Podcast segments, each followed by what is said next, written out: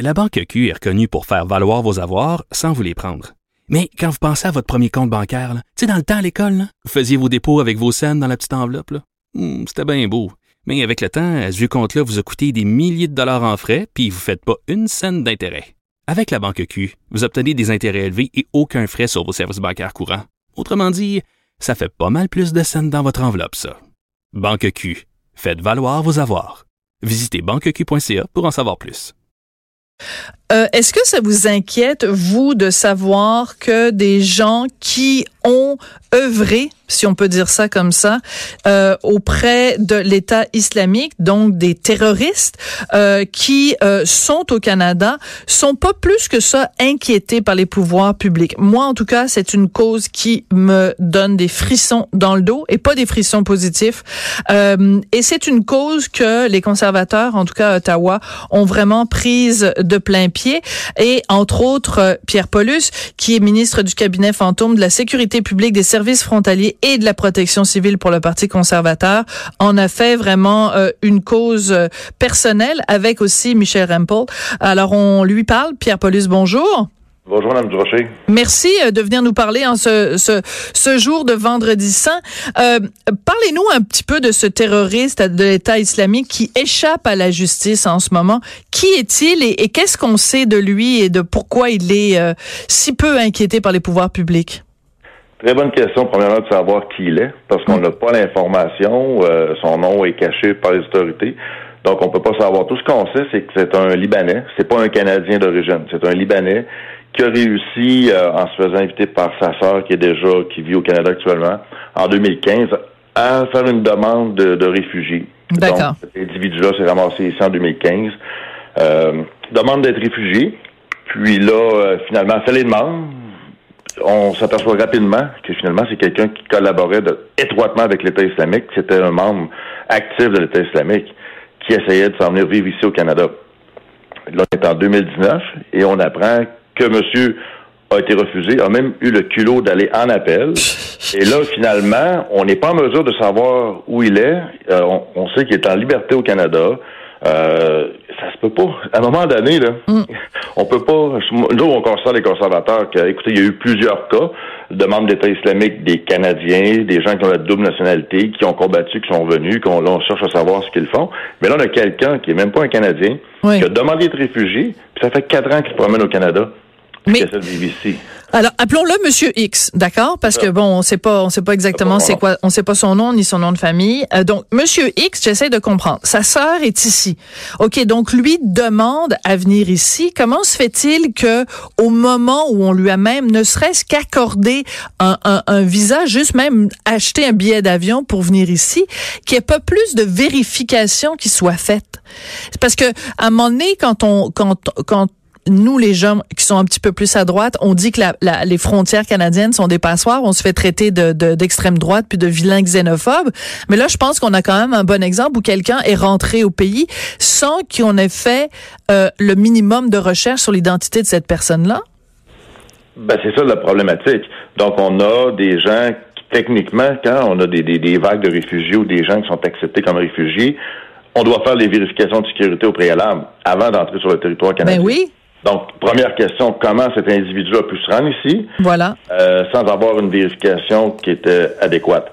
Là, maintenant, par la suite, admettons que la première première vérification n'est pas bien faite. Deuxième étape, la personne fait sa demande de réfugié. Les vérifications démontrent clairement que c'est un membre actif de l'État islamique. À ce moment-là, comment ça qu'on n'est pas en mesure de le remettre sur un avion et de le retourner au Liban? Moi, c'est ça qui me rentre pas dans la tête. Là. Puis écoutez, je suis à Ottawa, je fais des, des comités de sécurité publique, je fais au niveau de l'immigration également. Puis ça, c'est des règles qu'on doit vraiment revoir. Il y a, il y a rien qui peut me rentrer dans la tête et dans le, vos auditeurs, je crois que la plupart des gens ne comprennent pas non plus comment le Canada se ramasse à avoir des individus comme ça qui sont reconnus, puis qu'il l'avoue lui-même. Il avoue avoir collaboré, travaillé avec l'État islamique. Comment on peut prétendre pouvoir accueillir cette personne-là. Moi, je crois que ça serait de l'incarcérer et de le retourner au Liban, aviser les autorités libanaises. Ouais. Je comprends pas pourquoi que ça prend trois ans puis il n'y a rien de fait encore. Oui, parce que, ben en fait, oui, c'est ça. Mais il y a deux choses là-dedans. C'est que, euh, bon, on, on, peut, pour des raisons morales, simplement dire, ça n'a aucun sens qu'on accueille ici, euh, même pendant quatre ans, euh, quelqu'un qui a commis des exactions ou qui a collaboré avec un organisme qui, qui commet des exactions.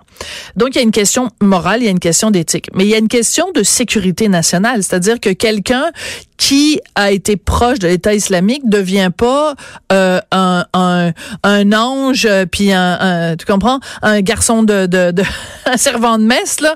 Je veux dire il devient pas parfait du jour au lendemain puis ses idées euh, euh, liberticides ou ses, ses idées de, de, de, de califat international ne, ne, ne, ne se diluent ah, pas dans, dans l'eau du Saint-Laurent là Absolument, mais ce qui nous dérange actuellement, c'est que le, c'est le tribunal de l'immigration, l'IRB, qui a fait la vérification qui l'a reconnu coupable de crimes contre l'humanité. Ça, c'est déjà fait, mais par un tribunal administratif.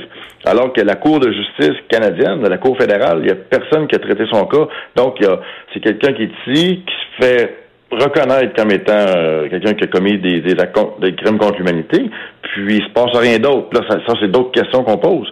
Mais la grande problématique pour nous, c'est que là, le, tout est caché. Le gouvernement de Justin mm. Trudeau ne veut pas dire tout est caché, on peut pas savoir c'est qui, on peut pas savoir il vit où. On voit que des, la cause a été traitée à Montréal. Est-ce que c'est quelqu'un qui vit à Montréal? Peut-être. Donc ça, c'est des grandes questions. Euh, que c'est Global News qui a sorti la nouvelle. Puis ça, c'est un cas. On, en connaît un autre aussi, quelqu'un qui, euh, qui est d'origine jordanienne. Qui, qui vient de la britannique, qui devrait être déporté, puis les services frontaliers sont pas en mesure de le déporter. Donc, pourquoi qu'on a tant de difficultés à traiter des cas comme ça au Canada? On, oui, on est une terre d'accueil, mais à un moment donné, il y a des gens comme ça qu'on veut pas avoir chez nous, puis ils n'ont pas d'affaires ici. Ça, c'est des cas, c'est pas des Canadiens.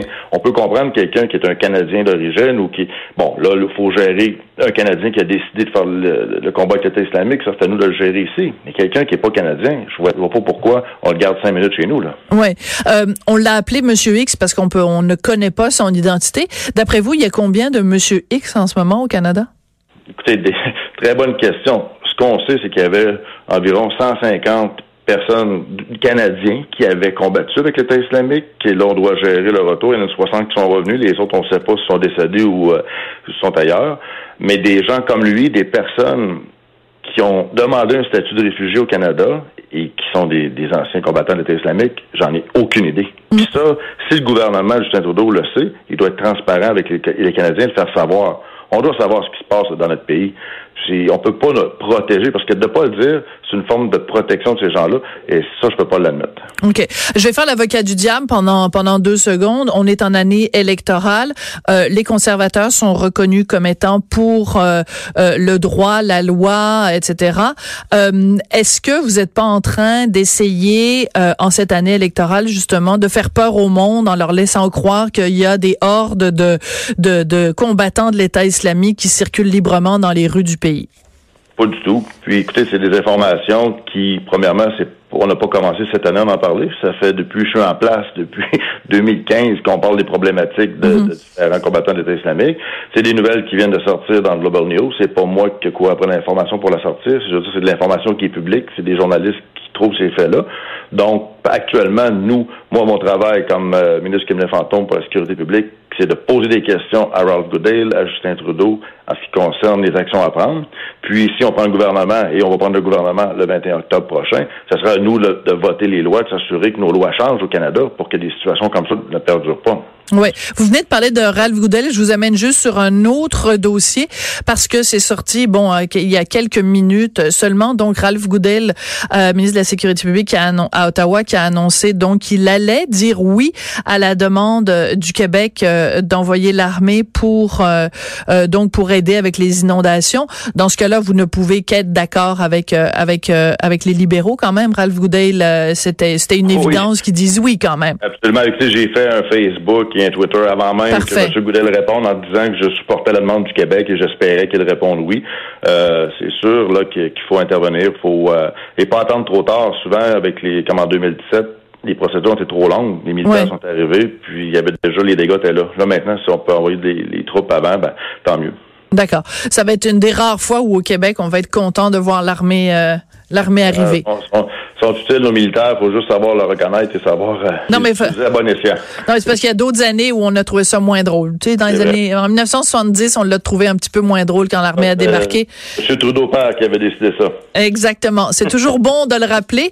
Et d'ailleurs, c'est particulier parce que M. Trudeau euh, fils, Justin Trudeau, qui est toujours en train de s'excuser auprès de telle minorité, tel groupe, telle communauté, on attend toujours ses excuses pour 1970. Oui, ça c'est effectivement vrai. Merci beaucoup, Monsieur Pierre Paulus. Ça a été un plaisir de vous parler. Pierre Paulus, donc, est ministre du cabinet fantôme de la sécurité publique, des services frontaliers et de la protection civile pour le Parti conservateur du Canada. Alors, euh, ben, si vous avez des nouvelles de Monsieur X, hein, un fier combattant de l'État islamiste qui se promène peut-être en toute liberté dans les rues de Montréal. C'est super rassurant. Alors, euh, si vous connaissez Monsieur X, ben appelez-nous puis dites-nous euh, c'est quoi son identité et où il se trouve. Après la pause, on parle de l'incendie à Notre-Dame de Paris, renommé Notre-Dame la France. Sophie Durocher. On n'est pas obligé d'être d'accord.